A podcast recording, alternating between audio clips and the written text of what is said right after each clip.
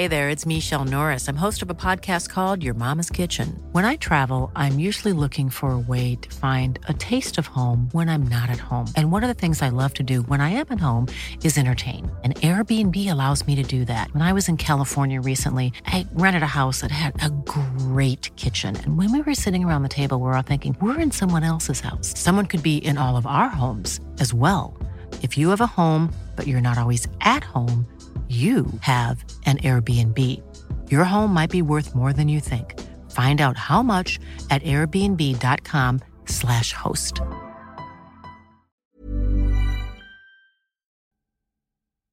¿Cómo me convertí en bruja? Historia basada en la experiencia de Mead. Adaptado por Tenebris para relatos de horror. Me gustaría contar cómo fue que llegué a convertirme en una bruja. Aunque nadie me lo dijo, sé que viene marcado desde mi nacimiento. Yo no nací en México, pero vivo aquí desde 1990.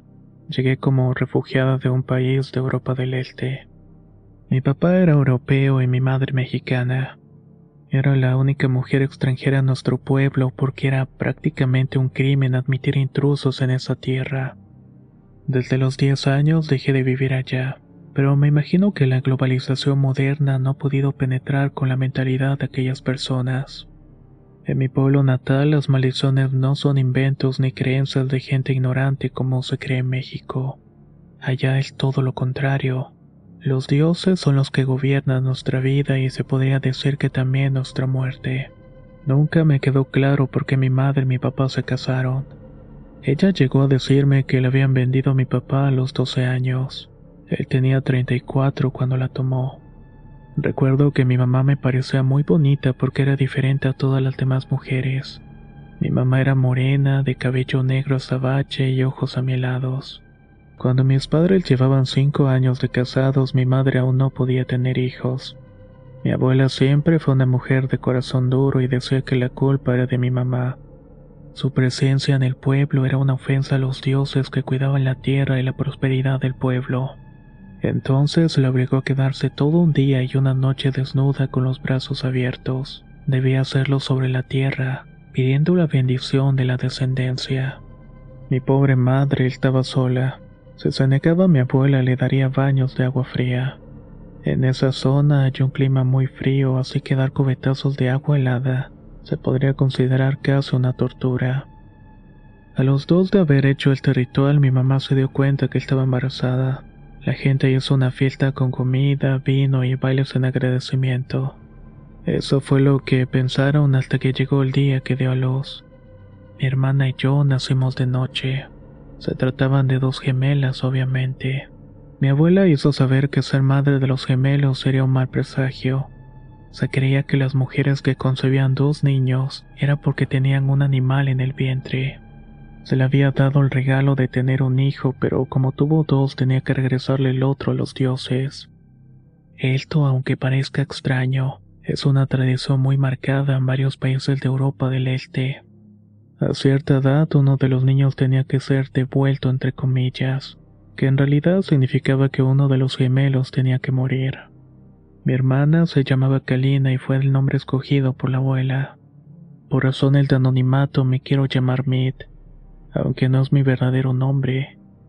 Mi hermana, mi madre y yo formamos un grupo unido y cariñoso. Para mí mi papá siempre fue de alguna manera neutral. Él decía que quería mucho a mi madre, pero nunca lo vi darle alguna muestra de cariño. Al contrario, cuando mi abuela se ponía a insultar a mi mamá por cualquier detalle insignificante como no lavar bien los platos o la ropa, mi papá se ponía de su lado, diciéndole que fuera mejor ama de casa y una mejor madre. Realmente sufrió mucho. Tengo que agradecerle, pero en particular su herencia de sangre mexicana. Si ustedes me llegaran a ver en la calle, podrían notar que soy extranjera por los rasgos de mi cara. Nariz grande y afilada, ojos azules, cabello rojizo y piel blanca con pecas. A pesar de que ya tengo mis años, esto no ha cambiado. Esto a lo mejor se debe a los dones de bruja. Desde que tuve edad para entender algunas cosas, mi mamá me contó sobre algunos tipos de magia, como ella les llamaba, pero en realidad era brujería. Mi mamá sabía de plantas como la salvia, de la ayahuasca y también del toloache. Decía que toda la magia podía usarse tanto para el bien como para el mal, y que esto dependía totalmente del corazón del brujo o la bruja. Pobre de mi madre porque ella tenía buenos sentimientos a pesar de todo. Nunca imaginó que yo terminaría de esa manera. Una vez que cumplí los 10 años, mi papá viajó a México. Dijo que me iba a dejar con una pariente de mi mamá porque era la única forma de que mi hermana Kalina pudiera sobrevivir. A sus ojos iba a engañar a los dioses y a la gente del pueblo diciendo que yo fui la sacrificada. Despedirme de mi familia es lo más difícil que he vivido. Y eso que a partir de ese punto fue que mi vida cambió para siempre. Le lloré para que no nos separaran, pero mi madre me explicó que era la única manera de sobrevivir. Me despedí de mi hermana haciéndole la promesa que cuando fuera grande iba a volver por ella. Esta es una promesa que cumplí y voy a explicarla más adelante. Mi papá me llevó a un lugar muy marginal que en ese entonces era el Distrito Federal. Quien nos recibió era una señora gorda, morena, que olía a cigarro. Llevaba una bata transparente y recibió a mi papá como si fuera un viejo conocido. Me pidió que esperara sentada en una silla y se encerró en un cuarto. Sé que no debo decir que esa señora no era para nada pariente de mi madre. Era una prostituta que mi papá había conocido hacía mucho tiempo atrás. Con ella es que había comprado a mi madre. Cuando terminó de hacer lo suyo, mi papá me dio un abrazo. Me dijo que me cuidara mucho y se fue para no volver a verlo. La mujer que me recibió se hacía llamar Gardenia y tenía varias mujeres más bajo su cuidado. Todas ellas se dedicaban a lo mismo, y les quiero recordar que en ese entonces tenía apenas 10 años. Tal vez si me hubieran abandonado con alguien con menos escrúpulos me hubieran obligado a ejercer a esa edad como les pasaba a tantas pequeñas. Pero Gardenia me puso a limpiar la casa, los cuartos, lavar las sábanas y a veces también hacer alguna comida para todas las muchachas. En la casa había un cuarto en particular que me daba mucho miedo. Adentro estaba un chivo desecado. Estaba sentado y una de las patas apuntaba hacia arriba y la otra hacia abajo.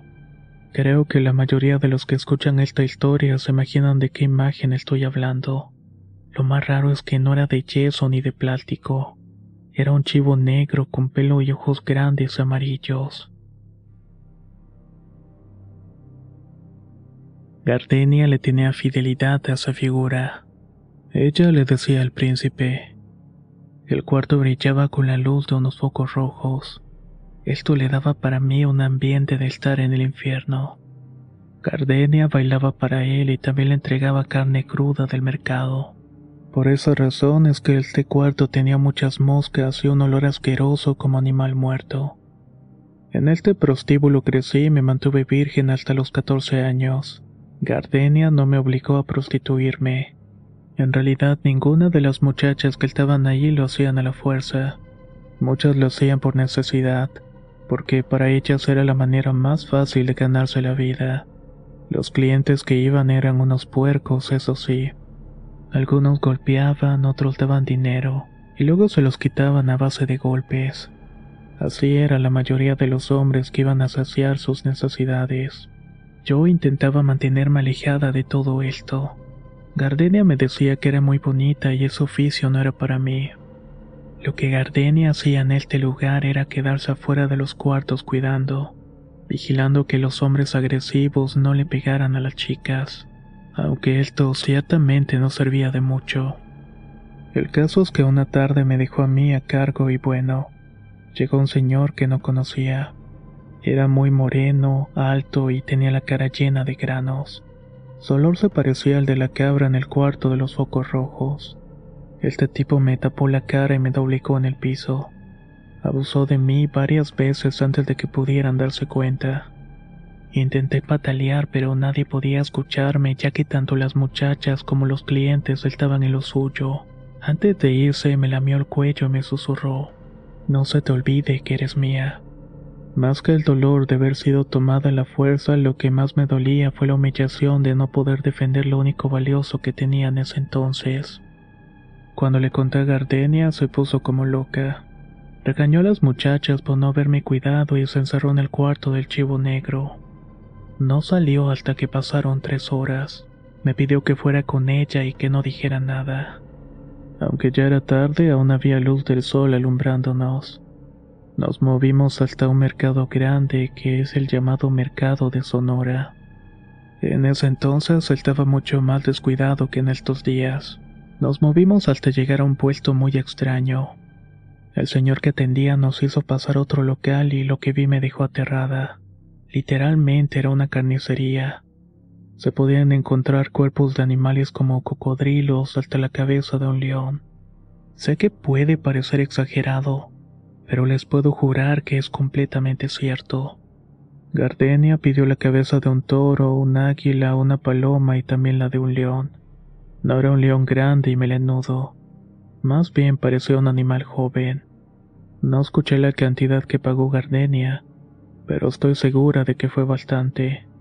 Metieron las cabezas en un costal y nos lo dieron. Mientras volvíamos a la casa, Gardenia me dijo que ya no iba a quedarme más con ella. Yo podía vivir una vida diferente y el príncipe ya había escogido un destino para mí. Yo no me quería ir. En realidad estaba muy deseosa de tener un hogar y para mí ella era mi familia. Sé que a Gardenia también le dolió mucho alejarse, pero el príncipe ya había marcado el rumbo de mi vida. Entramos al cuarto y pusimos frente al chivo las cuatro cabezas. Gardenia me explicó que estos ángeles representaban a los cuatro evangelistas, Mateo, Juan, Marcos y Lucas. El león también era un símbolo de Cristo. Esa ofrenda representaba que dejaba ante él a sus enemigos derrotados y se los ofrecía a cambio de que me aceptara en su seno. Me pidió que hiciera unos cantos en una lengua que no entendía en ese momento, pero durante mi formación como bruja supe que era arameo.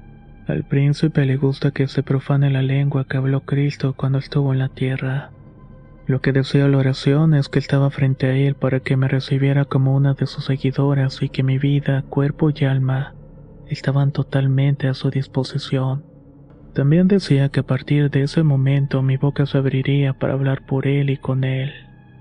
Recíbeme como una de las tuyas, fue lo que dije al final. Gardenia estaba muy concentrada y sé que ella también pudo sentir un calor abrasador que salía del cuerpo del chivo disecado. El cuarto estaba bien cerrado y no había ventanas, pero la fuerza de un viento extraño apagó la luz de las veladoras al mismo tiempo que se apagaron los focos rojos. Yo estaba inclinada ante el chivo y cuando volteé a verlo, pude notar que estaban brillando sus ojos amarillos. Esa fue mi iniciación. Sin preguntarme, Gardenia me entregó al príncipe de las tinieblas. Pero no le reprocho nada. Quiero decirles que no me avergüenzo de ser lo que soy, ya que me ha servido para hacer pagar a todos los que en algún momento se aprovecharon de mí.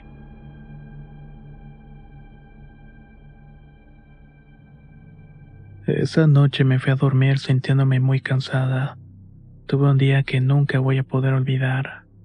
Prácticamente al tocar la cama caí inconsciente. Esa fue la primera vez que pude verlo. Soñé que estaba en un campo negro como si estuviera quemado. Lo único que había frente a mí era una luz que me cegaba los ojos. Poco a poco se fue distinguiendo una figura. Era un anciano pero no tenía la piel arrugada aunque sí se le veía un poco desgastada. Tenía manchas y verrugas, también poco cabello y de color blanco. Lo que llevaba puesto era un traje negro y muy elegante. Este anciano quería acercarse a mí, pero yo me alejaba. Aunque no me daba miedo, sabía perfectamente quién era.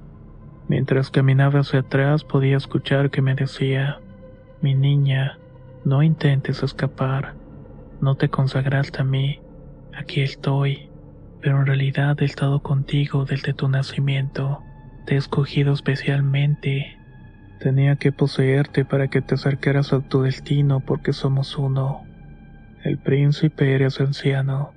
Yo le pertenecía y en ese momento sentí que una energía muy grande entraba en mí. Lo único que me dijo antes de desaparecer fue, volveremos a vernos. En ese instante sentí que un relámpago cayó sobre mi cuerpo sacudiéndome. Abrí los ojos y noté que era Gardenia. Me estaba despertando muy asustada. Me comentó que tenía más de media hora moviéndome y no me despertaba. Necesitaba estar lista porque iban a venir por mí. Tuve que hacer un par de llamadas para que todo estuviera listo.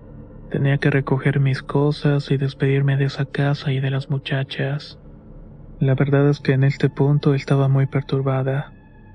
De un momento a otro mi vida dio un giro del cual no lograba reponerme. Aún era muy joven y estaba en un país extraño, y lo único que conocía era esa casa de la vida alegre. Tal vez Gardenia me inspiró ese amor incondicional de una madre y por eso no dudé en hacer todo lo que me estaba pidiendo. Junté la poca ropa que tenía y me despedí de las muchachas entre lágrimas. Sé que Gardenia intentó hacérsela fuerte, pero al final también rompió en llanto. Me abrazó y con mucha calidez me aseguró de que esto era lo mejor que podía pasarme. El príncipe le había permitido ver algo de mi futuro. Y ciertamente me esperaban grandes cosas.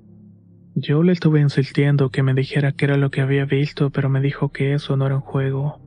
Lo que vio fue para darle dirección a mi vida y no podía desobedecer al príncipe. No todos tenían la marca que indicaban seguir ese camino. Siempre me llamó la atención cómo Gardenia guardaba tanto respeto cuando hablaba de esa deidad. Estuvimos en la salita esperando por unos 20 minutos cuando llegaron varias camionetas. Me asomé por la ventana y vi que eran cuatro autos con los vidrios blindados. De ahí se bajó una muchacha que se veía muy bonita. Era rubia y de ojos azules. De hecho, me recordó un poco los rasgos de mi país natal. Gardenia y la mujer estuvieron hablando un rato mientras esperaba. Cuando terminaron, la mujer rubia me ordenó que me levantara para irnos. Esa era la segunda vez que tuve que alejarme de las personas que quería. Aunque me dolió, no fue como cuando me separaron de mi madre.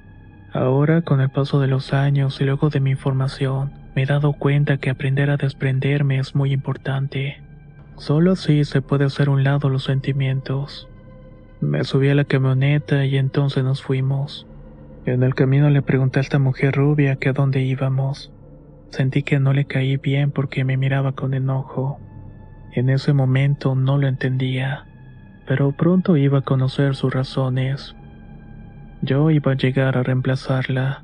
Al final, de mala que Ana me respondió que iríamos al mar a una playa de Jalisco. La idea de visitar el mar me gustó bastante. Nunca había tenido la oportunidad de disfrutar o conocer un día en la playa. Qué pensamiento más ingenuo de mi parte. La mujer me dijo que se llamaba Laura, que a partir de ese momento ella se iba a hacer cargo de mí. Todo esto me parecía un misterio. No entendía qué pasaba, pero había puesto mis esperanzas en mi vida en manos del Tercer Supremo. Yo le digo también el príncipe, ya que Jesucristo lo llamó como el príncipe del mundo, y está citado en Juan versículo 14.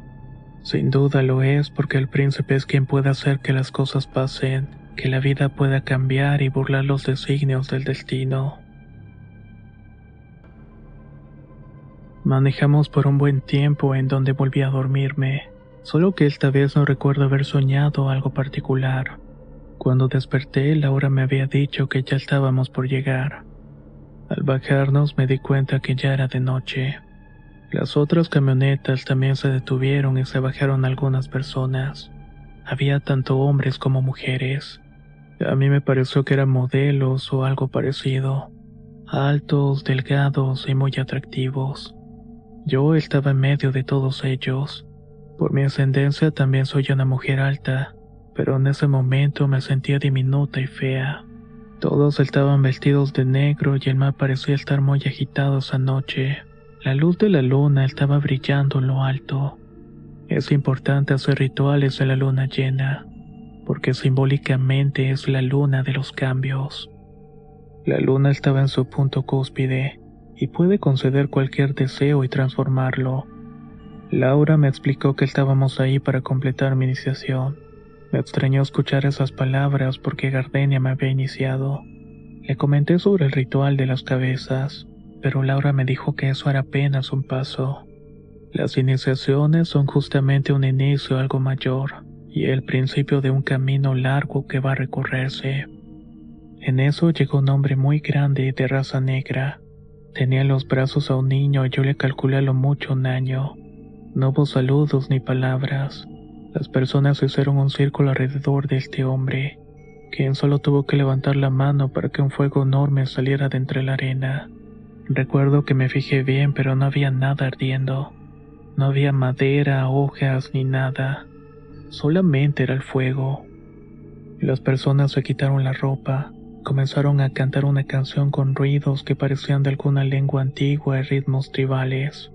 Este hombre no tenía cabello en el cuerpo y ni siquiera tenía cejas. Él me ordenó que me quitara la ropa. Me resistí porque acababa de sufrir un episodio de abuso, y el simple hecho de que alguien viera mi cuerpo me abrumó. Fue en ese momento que decidí apagar mi mente y convertirme en una especie de sirviente que le ordenan cosas. Alguien que cumple sin preguntar ni quejarse. Sentía que mi vida era un error y estaba sola y triste. El único sueño que me mantenía viva era poder regresar y buscar a mi hermana y a mi madre. Eso tenía que ayudarme de alguna manera. Me quité la ropa y dejé ver mi cuerpo. Este hombre me dejó claro que tenía que mantener relaciones con él. También se quitó la ropa que en realidad era una bata de terciopelo. Me llevó hasta donde ardía el fuego y nos recostamos en él. Por alguna razón el fuego no quemaba. Lo único que sentí fue como cuando entramos a una tina de agua tibia. Lo que sí pasó es que el hombre fue muy agresivo. Me mordió y me dejó rasguños muy profundos en la espalda y en los glúteos. No me quejé ni grité. Tampoco fue algo que disfrutara, pero entendí que era necesario. Los demás miembros de este culto estaban observando sin dejar de cantar. Cuando terminó todo esto, mandó a traer al bebé. Han escuchado que los sacrificios de almas puras son necesarias para entrar en este mundo de las sombras. Pues es cierto. Asesinar a otra persona te quita tu humanidad y asesinar a un niño rompe tu relación con Dios. En los evangelios está dicho que Cristo sentenció a aquellos que lastiman a los niños, y estos serían castigados sin la oportunidad de la redención. Arrancarle la vida a otra persona te acerca a la condición demoníaca. Por eso es necesario hacer este sacrificio de una persona para entregarte por completo al príncipe. El niño estaba llorando y me miró con mucho miedo. Y aunque quise no estar ahí no ser yo, tampoco podía detenerme. El hombre me dio un cuchillo y me pidió que se lo clavara en el pecho para sacarle el corazón. Lo hice. No me tembló la mano cuando se lo clavé y traté de ser muy precisa para que no sufriera. Tuve que sacar el corazón mismo que fue ofrecido esa noche al hombre con el que tuve relaciones. Recuerdo que el corazón era tan pequeño que me cabía en una sola mano. Todavía estaba latiendo cuando se lo entregué a este hombre, el cual se lo metió en la boca y puso los ojos en blanco, como si estuviera devorando algo delicioso. En este punto me gustaría comentarle que hay algunos cuentos para niños en donde se ocultan mensajes de rituales de iniciación satánica. Créame que no es ningún chiste. Esto lo podemos ver en Blancanieves. La bruja pide como prueba de que Blancanieves esté muerta y que le entreguen el corazón. El corazón es lo más preciado que tiene una persona, y no lo digo solamente como el órgano que le da motor a la vida, sino también porque a nivel simbólico es la puerta que nos puede llevar tanto a un estado celestial como hasta el más profundo de los infiernos. Lo siguiente que ocurrió en mi ceremonia no puedo decirlo porque estaría violando ciertos códigos, y esto puede traer grandes consecuencias. Solo puedo decirles que hubo bailes y bebimos una sustancia especial para poner la mente en un estado de éxtasis. Estuvimos en la playa hasta antes del amanecer. En ningún momento la ceremonia fue interrumpida. Parecía que algo mantenía alejadas a las personas de ese sitio. Al día siguiente volvimos a entrar a las camionetas y nos marchamos. Laura me felicitó por haber completado la iniciación sin quejarme ni hacer lloriqueos. Yo no podía hablar. Con un movimiento en la cabeza le dije que sí. Realmente en ese momento me sentía un cuerpo sin alma. Sin insistirme mucho sobre el tema, Laura me recomendó que intentara descansar, porque a partir de ese día iba a vivir bajo su tutela y bajo su techo. Todo lo que aprendí acerca de la brujería fue acerca de ella. Selling a little or a lot? Shopify helps you do your thing however you cha-ching. Shopify is the global commerce platform that helps you sell at every stage of your business. From the launch your online shop stage to the first real life store stage, all the way to the did we just hit a million orders stage. Shopify is there to help you grow. Shopify helps you turn browsers into buyers with the internet's best converting checkout. 36% better on average compared to other leading commerce platforms because businesses that grow grow with Shopify. Get a $1 per month trial period at shopify.com/work. shopify.com/work. Ryan Reynolds here from Mint Mobile. With the price of just about everything going up during inflation, we thought we'd bring our prices down. So to help us, we brought in a reverse auctioneer, which is apparently a thing. Mint Mobile unlimited premium wireless. Ready to get 30, 30, bit to get 30, bit to get 20, 20, 20, bit to get 20, 20, bit to get 15, 15, 15, 15 just 15 bucks a month. So, Give it a try at mintmobile.com slash switch. $45 upfront for three months plus taxes and fees. Promo for new customers for limited time. Unlimited more than 40 gigabytes per month. Slows. Full terms at mintmobile.com.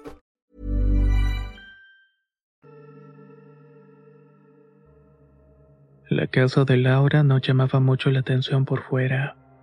Tenía una fachada simple, una ventana, una puerta y un piso. Pero cuando entrabas había un gran corredor con varios cuartos y todo parecía limpio y fino. Físicamente Laura era joven, rubia, esbelta, ojos muy azules. Nunca quiso decirme su edad, pero créeme que les digo que con el príncipe se puede hacer todo este tipo de tratos. Desde la eterna juventud, fama, fortuna, hasta una muerte rápida con o sin dolor, ya sea para ti o para alguien más que consideres tu enemigo. Durante el día Laura iba a trabajar a una supuesta oficina. Sé que no hacía nada porque tenía moríos con el presidente. Lo tenía bajo su dominio, así que ella podía hacer lo que se le diera la gana. Si quería faltar, faltaba y si quería un aumento, lo tenía. Laura fue la primera mujer que me inspiró de verdad y yo quería ser como ella. Quería que las cosas se hicieran como yo deseaba. Ya estaba en este camino y no me iba a echar para atrás. Me instalé en un cuarto que nada tenía que ver con el del prostíbulo, ni con el que tuve en mi casa con mi familia. Era un cuarto muy grande, con una cama matrimonial solamente para mí. En ese tiempo aquel pequeño detalle era la gloria. No sé cómo pudo hacerlo, pero Laura también me dijo que tenía que llevar una vida lo más normal posible. No querían que levantara sospechas, y eso también incluía meterme en la escuela. Desde que había dejado el país europeo había dejado de ir a la escuela. Apenas si sabía leer y escribir y la verdad con Gardenia y las muchachas aprendí lo básico del español. A Laura eso no le gustó para nada. Primero me metió a clases particulares y luego, sobornando, entré al nivel educativo que me correspondía y que era el primer grado de preparatoria. A mí no me interesaba mucho tener un trabajo ni las mejores calificaciones. Solo quería convertirme en una buena bruja para poder salvar a mi familia. Aunque él me lo hubieran dicho varias veces, fue hasta que conviví con uno de los muchachos de mi edad que me di cuenta que en realidad podía gustarle a los hombres. Los podía volver locos solamente con mi magnetismo y mi apariencia. Me gustaba tener a los chicos del salón locos por mí, haciéndome favores e invitándome a ir por un café o cualquier cosa. Mi respuesta era que no podía porque ya tenía planes y en eso no mentía. Laura era muy estricta y me ponía a leer los libros con mayúsculas. Verán, en el mercado podemos encontrar libros sobre brujería que no tienen ningún efecto. Los verdaderos libros de magia son los que te son dados por maestros. Esto es algo básico en los procesos de iniciación. Es obligatorio que un maestro sea quien te abra las puertas a este mundo de la brujería. Y en sí aplica para cualquier tipo de conocimiento elevado. Así fui conociendo al príncipe. Durante este tiempo lo soñaba muy seguido. El príncipe puede tomar la forma quien quiera e incluso la forma de un ángel. A veces lo veía como ese anciano de traje elegante y otras veces como una mujer joven y sensual. Algunas otras como adolescente increíblemente hermoso. En todos mis sueños mantenía relaciones con él mientras me hablaba. Me daba mensajes diciendo que yo era la elegida, que en su momento podría modificar el futuro o el destino. Las relaciones sexuales no me llamaban mucho la atención. No sé si eso se deba a que las primeras experiencias fueron forzadas. Saber dominar tus pasiones puede ayudar a que manejes la de aquellos que están interesados en ti. El caso es que en una ocasión acepté salir con un tipo. Estaba guapo, tenía dinero y era muy amable. La primera vez que salimos, su papá lo dejó en la cafetería. En ese momento me enamoré por primera vez. El papá de mi amigo tenía la barba cerrada y un poco canosa, delgado y elegante. Me dejó helada y sé que él también se fijó en mí. No pasó mucho tiempo para que me esperara fuera del colegio en su auto. Estar en la cama con él era lo mejor. Yo sabía que no era feliz en su matrimonio, que tenía problemas en su trabajo, pero en sus encuentros conmigo encontraba el consuelo que tanto necesitaba. Caí en sus brazos y en sus promesas. Ya se imaginarán lo que me decía. Dejaré a mi esposa, nunca he amado a nadie más como te amo a ti. Te prometo que voy a dejar a mi familia, etc. Una vez escuché que la monogamia es una ley casi imposible de sostener para muchos hombres. Yo agregaría que esos mismos deseos se aplican para las mujeres. El caso es que este hombre al cual voy a llamar Fernando era todo para mí. Laura estaba furiosa con esta relación. Me decía que no fuera estúpida porque ese hombre solamente buscaba aprovecharse de mí. Le pregunté si podía hacer algo para tenerlo atado a mí para siempre, tal vez un amarre o algo por el estilo. Laura me contestó que era posible, pero que si iba a amarrar a un hombre mínimo tendría que ser alguien que valiera la pena y no un fracasado. Una de esas noches soñé con el príncipe. Estaba enojado conmigo y no quiso tocarme. Me asusté porque eso nunca había pasado durante el tiempo que inicié con los sueños. No juegues con fuego, no gastes tu energía, me dijo. Lo hizo con tanta dureza que el miedo que sentí me acompañó por varios días. En la práctica de la brujería se llega a saber que el centro energético de toda persona está en el área genital. No hay energía más poderosa que la sexual, y esta hay que administrarla muy bien. Por eso las orgías en los aquelares son tan necesarias como indispensables. Por eso me había iniciado de esa manera. Otra de las cosas que debía hacer con Laura era asistir a unas reuniones que eran prescindidas por el hombre de color que me entregó en la playa. Las reuniones se llevaban a cabo en la casa de un expresidente mexicano. Creo que muchos de ustedes lo recordarán, y si son listos seguro que ya sospecharán de su nexo con una secta a la cual yo pertenecía. En estas reuniones también conocí a muchos artistas famosos de la televisión y el cine México. Había una mujer bastante influyente dentro de la secta. Muchos artistas, sobre todo aquellos que alcanzaban la fama internacional teniendo un pacto de sangre. Lo que ganan es el mismo calibre de lo que pierden. Algunas de las estrellas famosas jamás podrían encontrar el amor. Esto no es ninguna casualidad. Las casualidades y los accidentes no existen. El amor es redención y Dios hizo el mundo por medio del amor, y es un puente al que podemos llegar a él prácticamente de forma directa. Estas mujeres que formaban parte de la secta alcanzaron una fama bastante grande. Tenían casas, autos, fortuna, amantes pero hasta la fecha las pocas que quedan vivas están solas, sin un hombre a su lado que las ame realmente. No conocerán el amor en vida y tampoco podrán conocerlo una vez atravesando el umbral de la muerte. En estas reuniones se llevaban a cabo los rituales más poderosos que he visto. Quizás el más fuerte de ellos fue el sacrificio de una mujer embarazada como ofrenda. Todos los presentes tuvimos que beber su sangre, incluso comimos un poco de su carne. Esto como una burla a la última cena.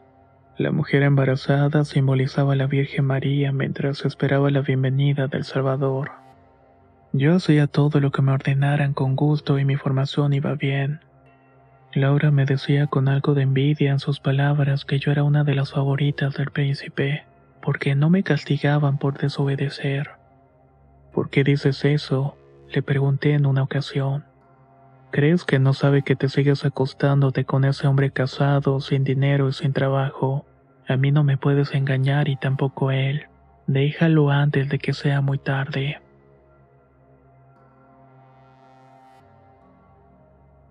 Ojalá hubiera escuchado sus palabras, pero ya saben cómo es uno cuando se enamora. Es tonto y cree en las falsas promesas y cree que puede ser feliz por sobre todas las cosas. Estaba bastante ingenua y bastante equivocada. Mi suerte no fue distinta a la de esas mujeres de la farándula mexicana, que a pesar de su éxito nunca tuvieron amor. Una tarde, mientras después de pasar un buen rato revolcándome en la cama, Fernando me dijo que era la última vez que nos veíamos. Su esposa y él habían decidido mudarse a Estados Unidos para emprender un nuevo negocio. Me puse como loca e histérica. Le di patadas, lo mordí, le di cachetadas, le reclamé todas las mentiras. Lo único que me dijo esa basura es que yo era joven y podía encontrar un hombre que realmente valiera la pena. Cuando salí del hotel sentí que todo mi mundo se venía abajo. Me senté en una parada de autobús y estuve llorando hasta que ya no pude respirar más. Frente a mí pasaban los autos y la gente con indiferencia. El único que me puso atención fue un niño de esos que venden chicles. Él estaba sucio y muy delgado. Este niño se sentó a mi lado y me miró fijamente y preguntó, ¿Quieres que lo mate? Dímelo, mi princesa. En esto voy a complacerte. Sentí un escalofrío que me recorrió todo el cuerpo. Miré al niño y me di cuenta que en sus ojos no había inocencia ni vida. Eran los ojos del anciano que me visitaba en los sueños. Me apretó con fuerza de la mano y volvió a repetirme, ¿quieres que lo mate? Cerré los ojos y lo pensé en un momento. No quería que muriera. Quería verlo sufrir y quería que pagara ya que para mí la muerte era solamente un final. Han leído las tragedias griegas. El sufrimiento y la venganza se disfruta mejor teniendo una vida dolorosa y cargada de infortunio. Volví a abrir los ojos y le respondí al pequeño, No, quiero que lo hagas pagar. Quiero que le desgracies la vida para siempre. El niño no me dijo nada y solamente sonrió dejando ver unos dientes podridos y puntiagudos. Lo vi alejarse por la avenida caminando entre los autos en movimiento sin que lo atropellaran.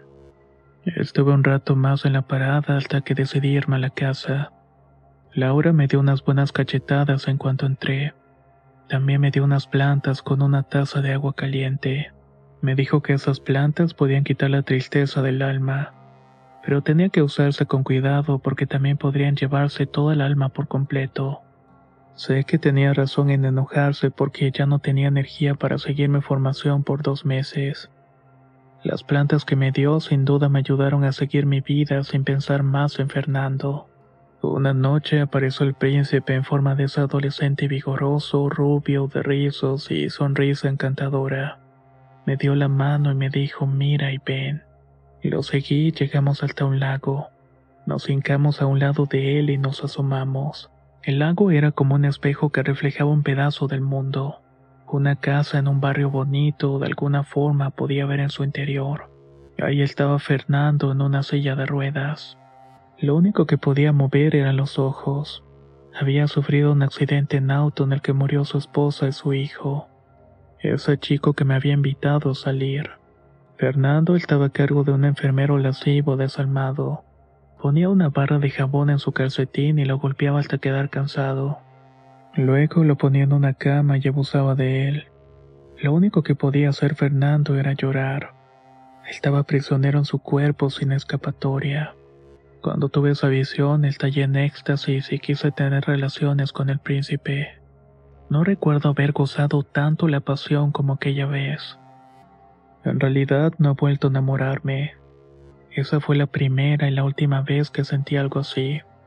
Claro que salía con hombres, pero más que nada eran los que Laura o el príncipe escogían para mí. Políticos, actores, empresarios. Gente que pertenecía a la secta. Gente con la que tenía que relacionarme para mantener el equilibrio dentro de la misma.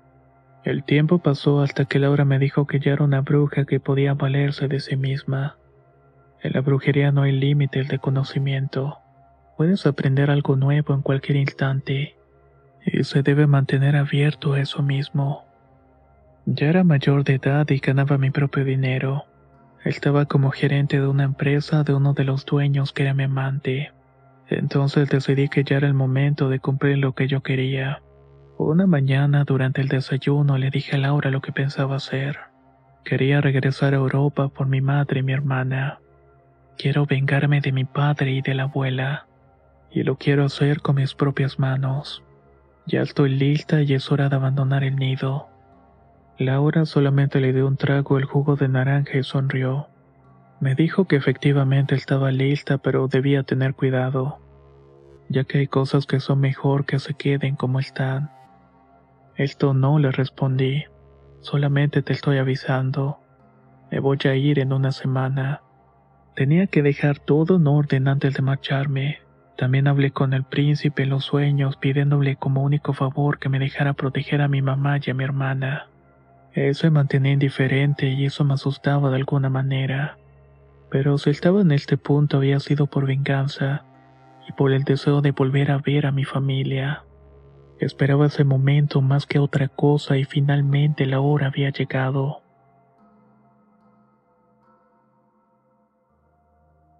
Como miembro de la secta, Laura tenía que hacerle saber mis planes. Al hombre que estaba frente a la organización no le pareció que me moviera, sobre todo porque hay ciertas reglas territoriales. Las leyes entre tribus, nacionalidades y clanes pueden cambiar según el país y región. Una noche antes de tomar mi vuelo me pidió hablar a solas conmigo. Les tengo que mencionar que cuando estuve viviendo con Gardenia en el prostíbulo me sentí bien y en familia, pero en la secta nunca sentí un lazo de hermandad ni nada por el estilo. De alguna manera creo que eso era de esperarse. No estábamos ahí para ser amigos, sino más bien para adorarlo a él y recibir su poder y fuerza para conseguir lo que quisiéramos. Sin embargo, este hombre de color siempre me causó sentimientos encontrados. Lo odiaba y al mismo tiempo me causaba respeto. Me daba asco, pero también podía despertar mucho deseo en mí.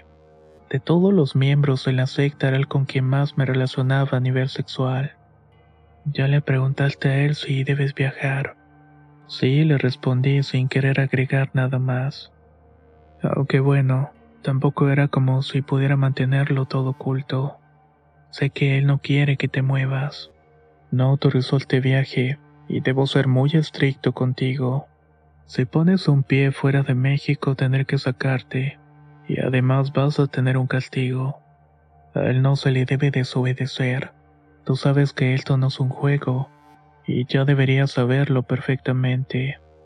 Por supuesto que yo estaba consciente de las posibles consecuencias. Aunque me divertía tarear los hombres y me la pasaba bien consiguiendo cualquier cosa material que pudiera desear. Nada de eso tendría sentido si no lograba mi única meta principal y eso era poder regresar por mi familia, específicamente por mi madre y mi hermana. Yo tenía las manos manchadas de sangre y sabía muy bien lo que me iba a esperar después de que muera. Si iba a sufrir esa agonía, iba a hacerlo como yo quisiera con mi tiempo de vida. Siempre fui una niña miedosa que sintió que su vida fue un error del destino, que no debía haber nacido ni causar tantos malestares a mi hermana y a mi madre.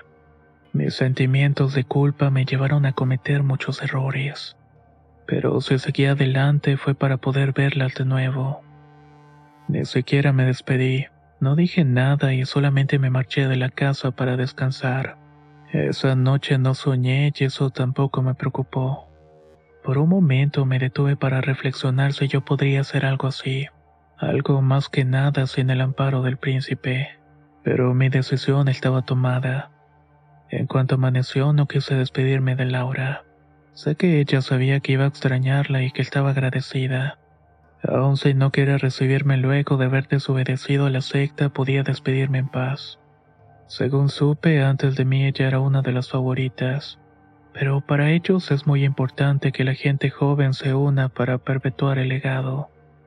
Me subí al avión y regresé a mi lugar de origen a ese pueblo del este con tradiciones tan arraigadas que pusieron en riesgo mi vida. Tuve muchos contratiempos para llegar.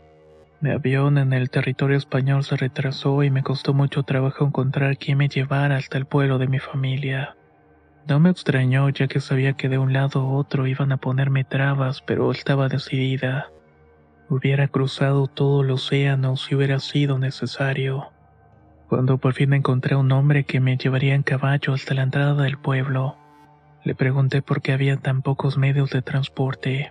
Me respondió que la gente ya no dejaba entrar autobuses ni autos. Al parecer en la región se hizo famoso el caso de unos turistas suecos que iban en su auto y fueron secuestrados y linchados por la gente del pueblo. El señor no supo darme una explicación de qué fue lo que los llevó a hacer algo así. La versión más común era que esta familia sueca era muy ortodoxa en sus creencias, y en el pueblo obviamente no aceptaron muy bien la entrada de sus costumbres. Comencé a entender las advertencias de la secta para no moverme de territorio, pero ya no era una principiante. Mientras recorría las calles podía sentir los ojos de los demás sobre mí. Hasta mis oídos podía escuchar sus murmuraciones. Algunas señoras todavía me decían que estaba maldita, y tal vez tenía mucha razón. Me sorprendió mucho ver la casa de mi familia en ruinas. El techo se había caído por partes y una pared ya estaba derribada por completo. Adentro estaban los muebles que a pesar de los años podía reconocer. El horno de leña en el cual mi mamá hacía el pan, la mesa de madera, el comedor carcomido. No entendía qué estaba pasando, por qué mi familia ya no estaba en este lugar. Toqué la puerta de entrada para que los vecinos me dieran algún indicio y en ese punto comencé a sentir una verdadera desesperación. El príncipe no me daba visiones ni podía hacer uso al 100% de mis habilidades. Parecía que todo estaba en mi contra. Toqué varias veces hasta que por fin me abrió una señora muy anciana. Sí la reconocí aunque me acordaba de ella cuando era joven. Me preguntó si era un fantasma o una visión. Le contesté que era Mid y que había regresado por mi hermana. La anciana me comenzó a contar una historia que me quebró por dentro. Luego de que mi papá me dejó en México y regresó, recibió muchos insultos por parte de la gente. Lo llamaban tramposo. Mi abuela se encargó de correr la voz de que me habían llevado a otro país para evitar mi destino. Muchos lo amenazaron diciendo que si no se cumplía esta tradición todos serían quemados por blasfemia. Mi padre y la abuela decidieron ofrecer a mi mamá y a mi hermana y ambas murieron. Mi papá volvió a casarse y seguía vivo con mi abuela unas casas arriba. La furia que sentía en ese momento me movilizó y me cayó como un baño de agua fría. Ni a él ni a la abuela les dio gusto verme. Al contrario, me pidieron que me largara de ahí o terminara igual que mi Kalina y mi madre. El odio que yo sentía por mis familiares vivos no debería sentirse por nadie. Mi regreso a México fue mucho más fácil. Me dio miedo volver con Laura y como tenía bastante dinero me quedé en un hotel cómodo del Distrito Federal. Esa noche, mientras me quedé dormida, volvió a aparecer. Era el príncipe, esta vez en la forma de una chica. En el sueño el príncipe lanzaba sobre mí bolas de fuego que me quemaban hasta pulverizar mis huesos. El dolor que sentía en toda mi carne no lo puedo describir. Hay una frase del Corán que dice, antes de que pase un minuto habrás muerto cien mil veces. Eso fue lo que sentí, o al menos esa es la manera que tengo de explicarlo. La tortura me pareció eterna, pero cuando terminó el príncipe me poseyó como era de costumbre. De alguna manera esto me causó mucho alivio y al terminar me dijo, Tu madre y tu hermana fueron un sacrificio necesario para garantizar tu vida. Debes entender que nada se obtiene por nada. Tú fuiste elegida desde tu nacimiento. Estás marcada. Si quieres que tu sacrificio valga la pena, tienes que ser mía. Estaba tan triste que comenzó a llorar a gritos. Después esa tristeza se convirtió en rabia y le pedí su consentimiento para poder vengarme de mi padre y mi abuela. Lo último que recuerdo que me dijo fue que ya sabía lo que tenía que hacer. Dentro de la brujería hay un trabajo especial para poder matar a las personas a distancia por medio de enfermedades. En este canal he escuchado varios testimonios donde lo han utilizado pero no de la manera correcta. Uno puede agregar el nivel de dolor, si hay tumores en el cuerpo, si hay pus o también gangrena. Yo utilicé todo lo que conocía para hacerlos agonizar lentamente. A diferencia de Fernando, ellos los querían muertos lo antes posible. Después de la muerte estarían en manos del príncipe. Él fue el que me reveló en un sueño el día que murieron. Solamente entonces en ese punto pude sentir un verdadero alivio. Dos meses después de irme intenté volver a la secta, pero no me admitieron. Ellos no toleran la desobediencia, y hasta podría decir que tengo la suerte de no haber muerto, ya que tampoco saben dejar lenguas sueltas. Estoy muy segura de que si sobreviví fue por el favoritismo del Señor de las Tinieblas. De cualquier manera me las arreglé para poder seguir aprendiendo. Seguí viendo a Laura hasta que falleció en manos de otro brujo más poderoso, aunque esa es otra historia. He visto y vivido cosas que ustedes ni siquiera sospechan que son posibles. Espero en otro momento poder seguir compartiendo mis experiencias. Muchas gracias por su espacio y por escuchar esta historia de cómo me convertí en una bruja.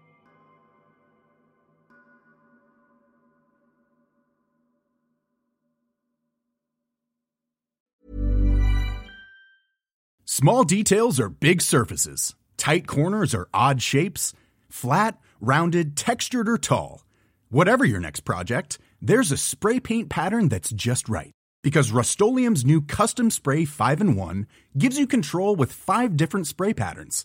So you can tackle nooks, crannies, edges, and curves without worrying about drips, runs, uneven coverage, or anything else. Custom Spray 5 in 1 only from Rust-Oleum Selling a little or a lot?